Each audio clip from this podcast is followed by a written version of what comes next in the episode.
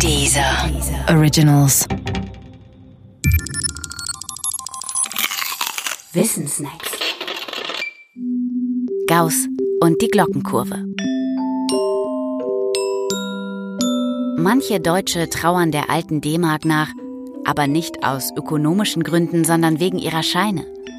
Der letzte 10-Markschein hatte es besonders den Mathematikern angetan. Er war nämlich eine einzige große Huldigung an den Mathematiker Karl Friedrich Gauss. Gauss hat große Dinge geleistet in der Mathematik. Er entdeckte zum Beispiel die Existenz nicht-euklidischer Geometrien. Aber er schreckte davor zurück, es seinen Zeitgenossen zu sagen, aus Furcht, sie würden ihrerseits darüber erschrecken. Gauss lieferte bedeutende Beiträge für die Theorie komplexer Zahlen und vieles andere mehr. Seine wichtigste Leistung aber ist die nach ihm benannte Glockenkurve. Die Glockenkurve, sie heißt auch Normalverteilung, ist zunächst einmal nur eine mathematische Funktion. Sie beschreibt Wahrscheinlichkeitsverteilungen. Ein Beispiel. Angenommen, du würfelst und zwar nicht einmal, nicht zweimal, sondern 6000 Mal. Dann könnte man dich fragen, wie hoch ist die Wahrscheinlichkeit, dass du dabei genau einmal die Eins würfelst?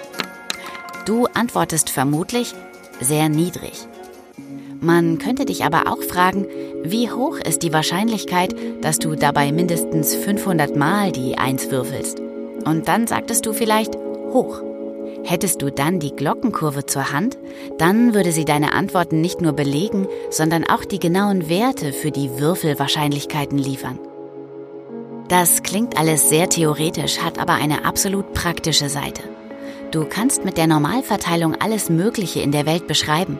Denn viele Eigenschaften der Welt sind normal verteilt.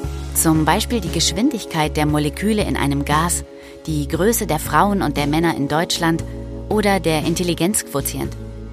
Zugespitzt könnte man sagen, ohne Glockenkurve gäbe es keine moderne Psychologie und keine moderne Medizin. Die Glockenkurve ist der mathematische Schlüssel in allen Wissenschaften vom Lebendigen. Auf dem 10-Markschein war auch die Glockenkurve abgebildet und ihre kompliziert aussehende Funktionsvorschrift. Sie lautet 1 durch Wurzel aus 2 Pi Sigma Quadrat mal e hoch Klammer auf minus Klammer auf x minus μ Klammer zu zum Quadrat durch 2 Sigma Quadrat Klammer zu.